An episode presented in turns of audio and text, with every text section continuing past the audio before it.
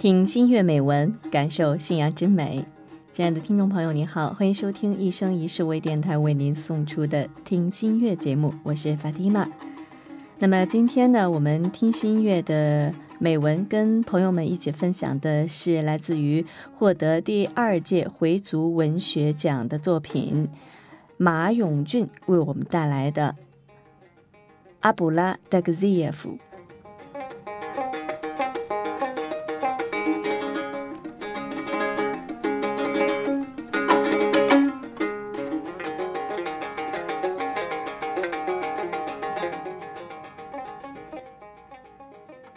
在比什凯克市，阿卜拉达格兹耶夫小儿子迪尼克的婚礼上，在鲜花盛开的宅院的两层楼房里，院子里挤满了参加婚礼的客人，人们无拘无束，有说有笑。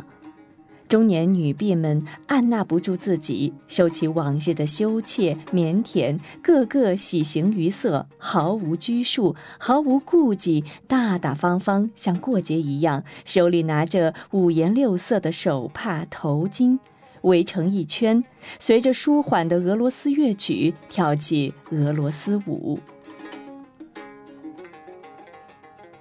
跳完后，缓缓退场。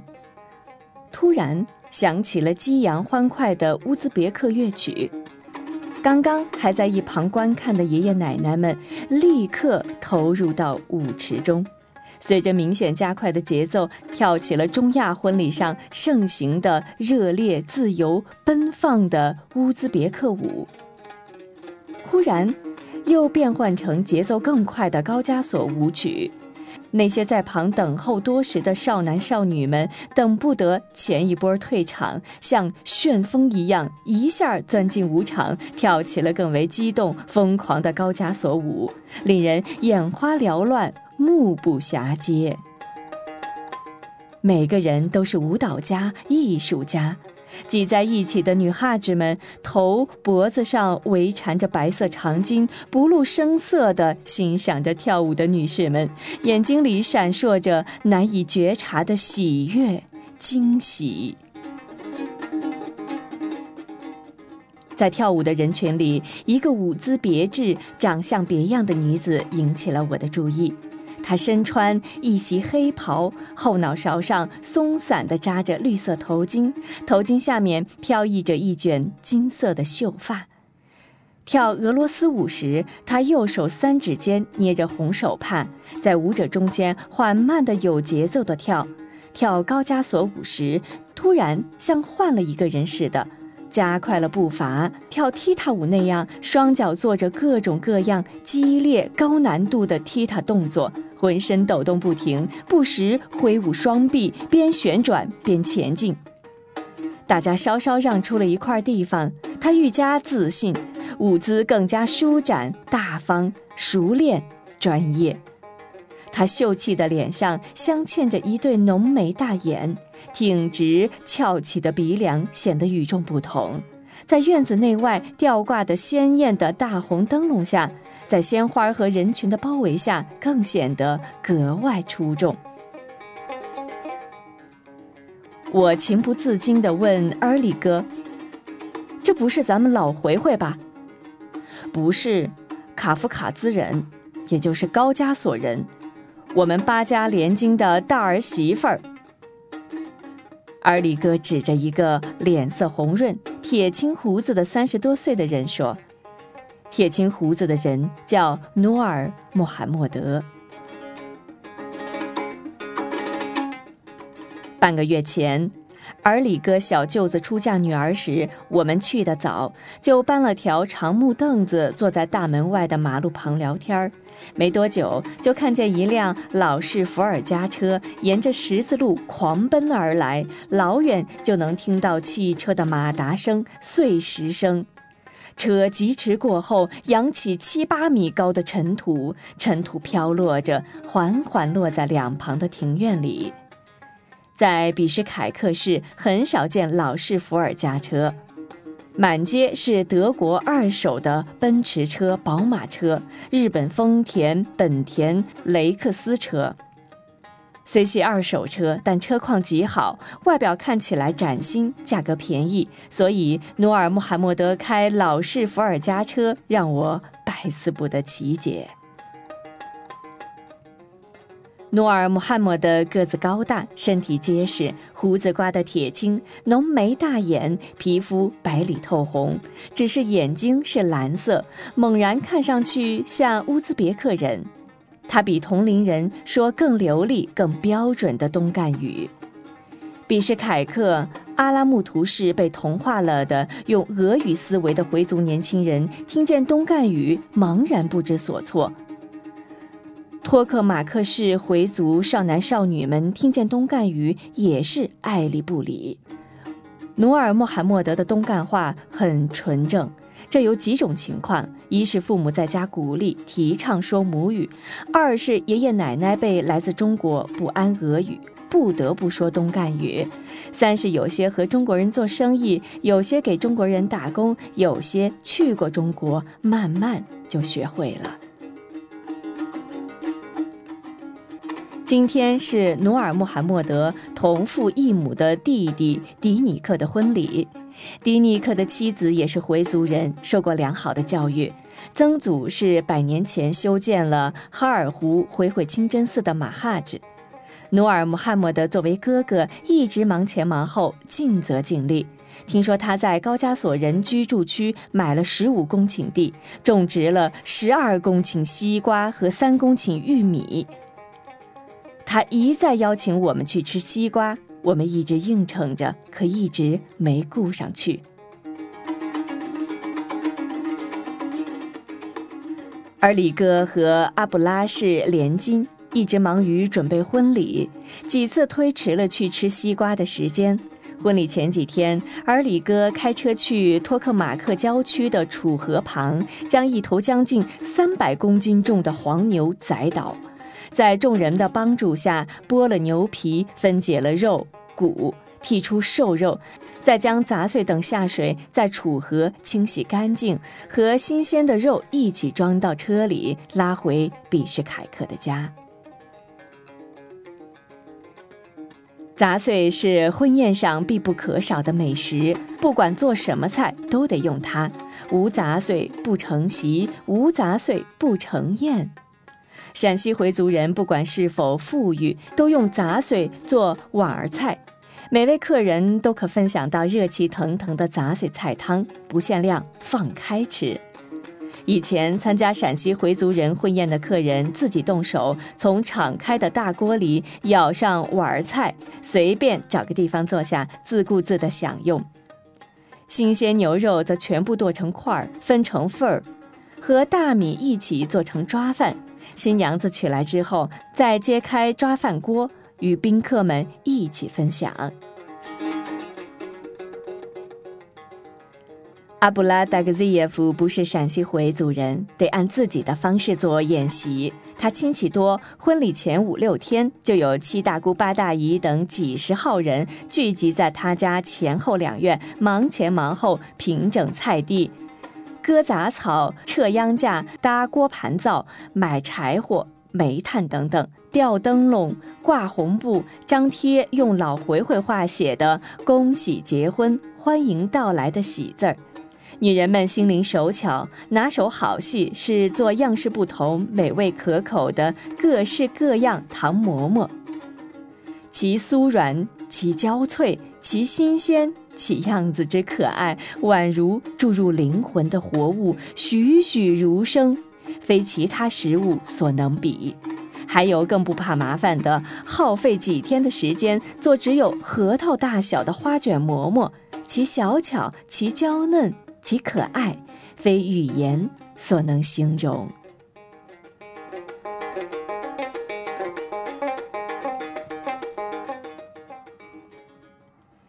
将牛肉切块、切片，用绞肉机碎成肉末儿，是男人们的事儿。男人们勒着围裙，挽着袖子，围着大案板，开着玩笑，说着怪话，将肉末儿抓起，仔细捏成肉丸儿，一个个的堆积起来，再涂成五颜六色的颜色，案板上就布满了花花绿绿的肉团。谁家只要捏肉丸，肯定要做九碗三行子，用这特殊的菜肴招待客人。九碗三行子做起来挺麻烦，肉丸需先油煎，盛装进凉粉铺底的碗里，放进特制的机器蒸笼加热。阿布拉一再致歉，说耽误了我们吃西瓜。他头上戴着乌兹别克式的绿白相间的硬壳花帽，花白的山羊胡直达胸肩，笔挺的青灰色西服西裤格外抢眼，脚上踏着油光铮亮的皮鞋，在人声鼎沸、乐鼓喧嚣中，依然能听出皮鞋发出有节奏的咯吱咯吱的声响。他就喜欢这个声音。阿布拉虽然谈不上富甲一方，但事业有成，吃喝不愁，出手阔绰。除了现在使用的两座大院外，在室内坐拥数套住宅，在旅游胜地伊塞克湖也有高档别墅。婚礼十分排场，客人请了将近一百桌，还请来响琴队助兴。客人们坐满了宽敞舒适的大院里，两辆崭新的日本越野车整齐地摆放在大门外的人行道上。迪尼克读完八年级后，被送往陕西西安留学三年，又到巴基斯坦学习三年。现在，他和巴基斯坦人合伙从日本贩卖二手车，生意颇为兴隆。婚礼前几天，我们就尝到块头奇大、又红又甜、重量在十七公斤左右的西瓜。这是阿卜拉大儿子努尔穆罕默德栽种的西瓜。我喜欢吃瓜，对这里的西瓜和与西瓜有关的事情也格外留意。努尔穆罕默德耕种的瓜地是他私有的财产，是他花钱从车臣人手里买下来的。车臣人变卖了所有的房屋、家产、土地，回俄联邦车臣共和国了。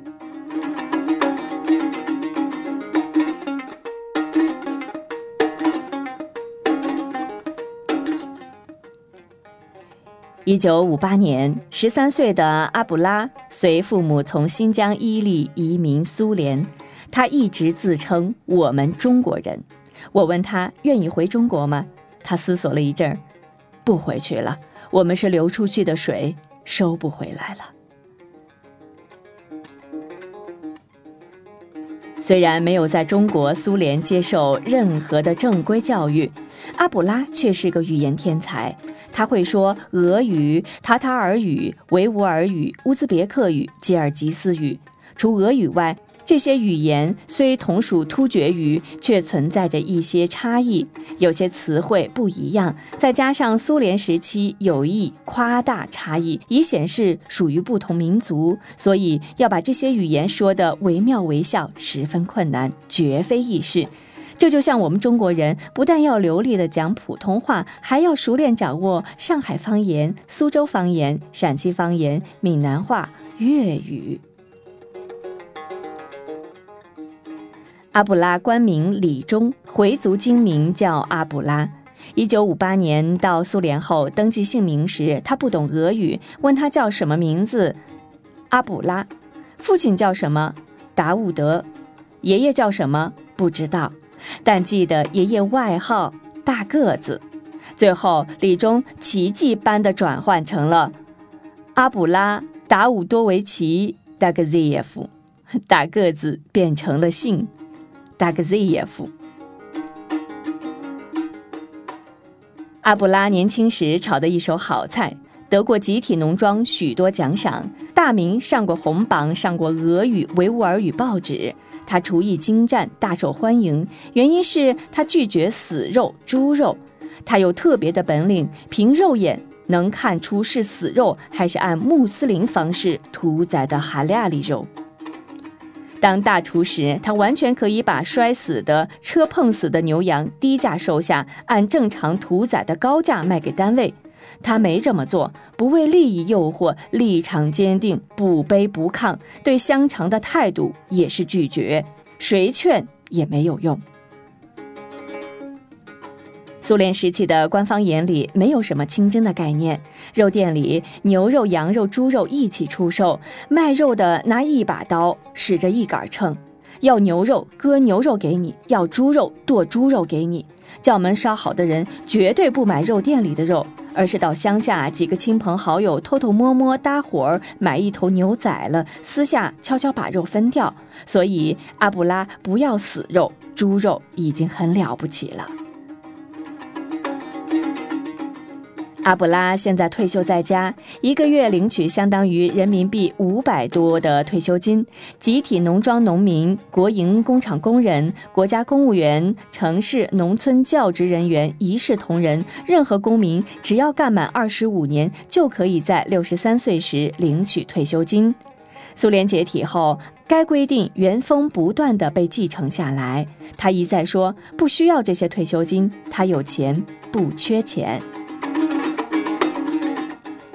苏联时期，阿布拉凭借高超的厨艺挣了很多钱。吉尔吉斯人举办婚宴 s u n a t i 也就是歌礼，都请他去做抓饭。白西巴尔马克，也就是吉尔吉斯族的面食。回族人的宴席、婚礼，请他去做碗菜、粉汤，九碗三行子。总之，他很吃香，挣了很多钱。后来一夜之间，卢布变成了废纸。人们把成捆成捆的卢布扔进了伊塞克湖。这是他的夸张语言。很多人辛苦积攒了一辈子的财富，眨眼间化为灰烬。他从富人瞬息间成了一文不名的穷人，就像刚刚从伊利移民到苏联时一样，一无所有。好在他厨艺高超，人勤快，有头脑。经过短暂踌躇、犹豫、彷徨，东山再起，又干起老本行，在比什凯克最大的市场多尔朵伊巴扎开了家最大的穆斯林餐厅，用辛劳、眼泪、汗水迎来了人生的第二次辉煌，积累了相当的财富。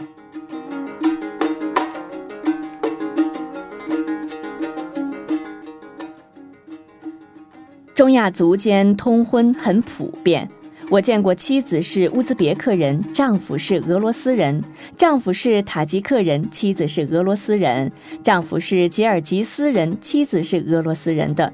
塔塔尔人和俄罗斯人通婚的更多，分不清夫妇俩谁是塔塔尔人，谁是俄罗斯人。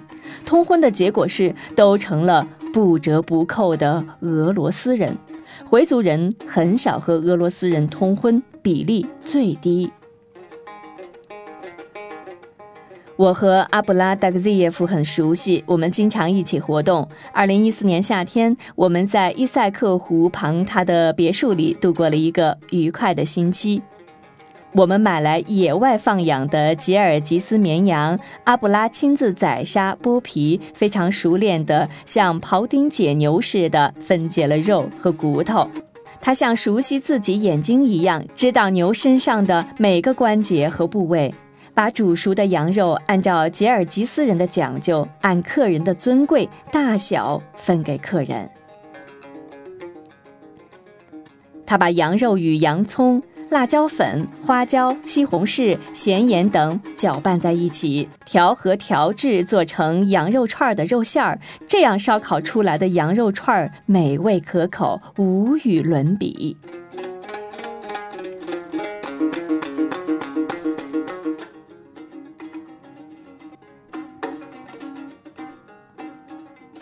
婚礼完美无缺，非常成功。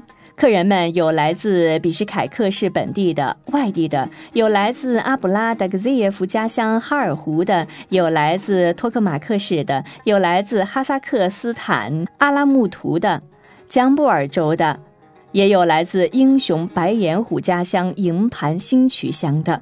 阿布拉倍感满意，喜上眉梢，一再向宾客们致敬道谢。婚礼第二天，吃过蒸眼包子后，努尔穆罕默德夫妇开着有着六十年历史的老古董伏尔加车，拉我们到高加索人居住区他岳父家。他岳父穆罕默德·塔希尔是他的邻居，邻居本来是高加索里兹根人，已移民俄联邦，房子卖给了他。穆罕默德·塔希尔五十六岁，红光满面，确切地说是油光满面，两眼炯炯有神，闪烁着高加索人特有的狡黠和聪慧，脸上几乎没有皱纹，半秃的头顶油光可见，浓密的小黑胡子像原车臣总统杜达耶夫，说话时偶尔眨一下右眼皮，做个古怪相。俄语说得很急促、嘈杂、含糊不清，好像不吃掉一些俄语就不会说话。他和妻子、儿女、女婿努尔·穆罕默德说俄语。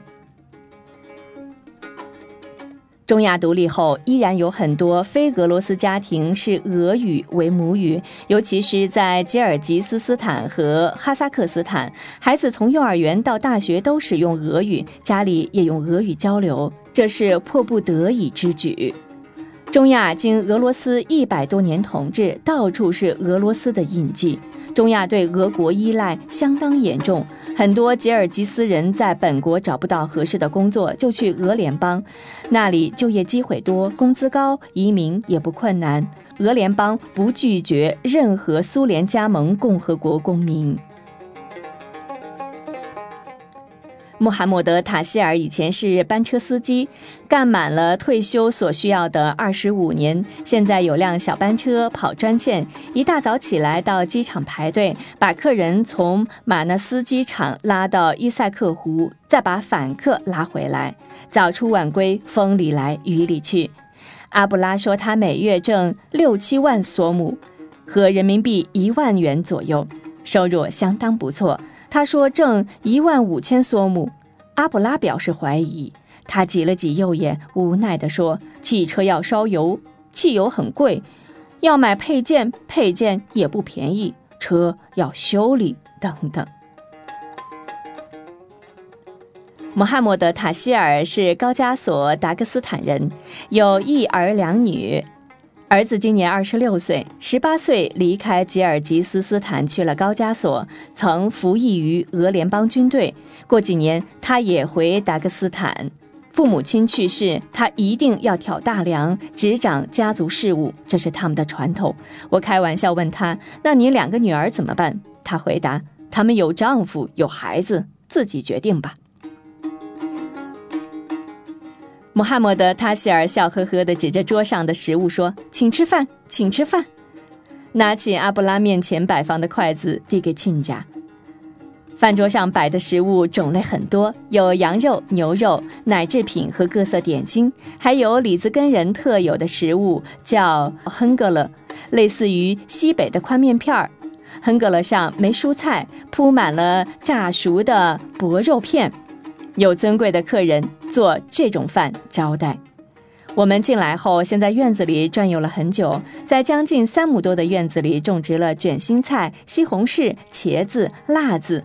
西红柿无人采摘，熟透了就坠落在地上；茄子都烂在地里，辣子也是自生自灭。而我们的饭桌上居然没有一样蔬菜。我忍不住对穆罕默德·塔希尔说：“院子里有那么多蔬菜，为什么不吃啊？不炒几个菜端上来呢？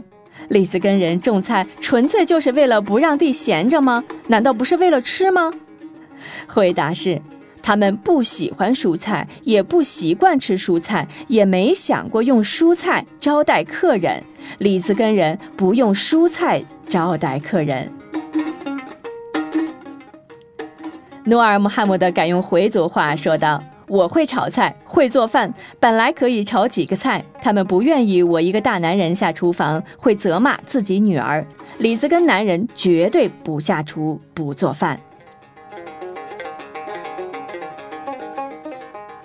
自从进了这个院子，努尔·穆罕默德的妻子就没闲过。他领着我们看菜园、摘葡萄、苹果，非常殷勤。在厨房里帮母亲干这干那儿，来回奔忙，脚步没停过。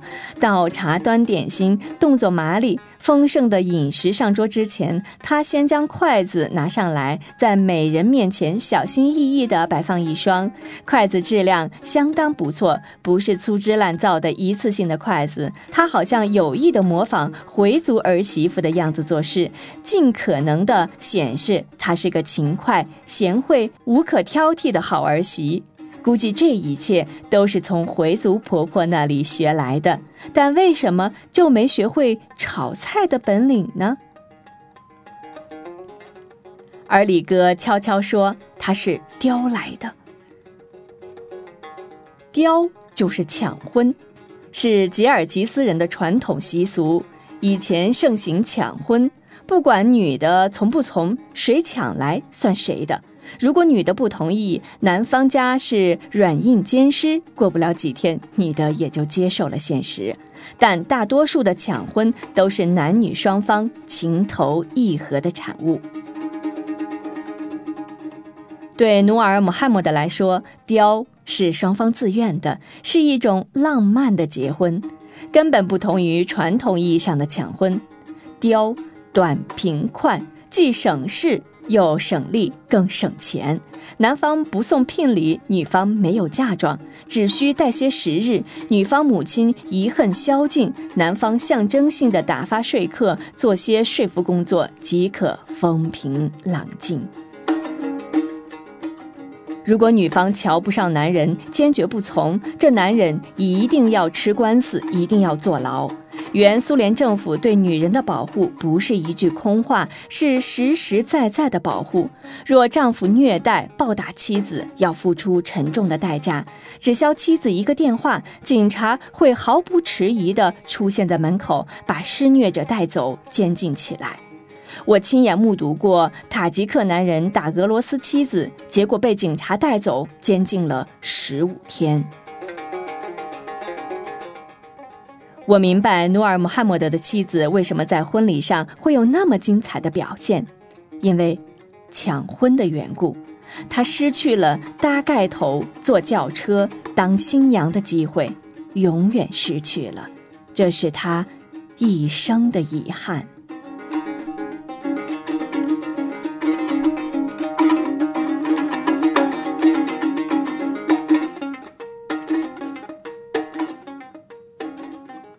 刚才我们听到的是来自于马永俊为我们带来的阿布拉德格兹耶夫，让我们也领略到生活在中亚的各民族的风土人情，听新月美文，感受信仰之美。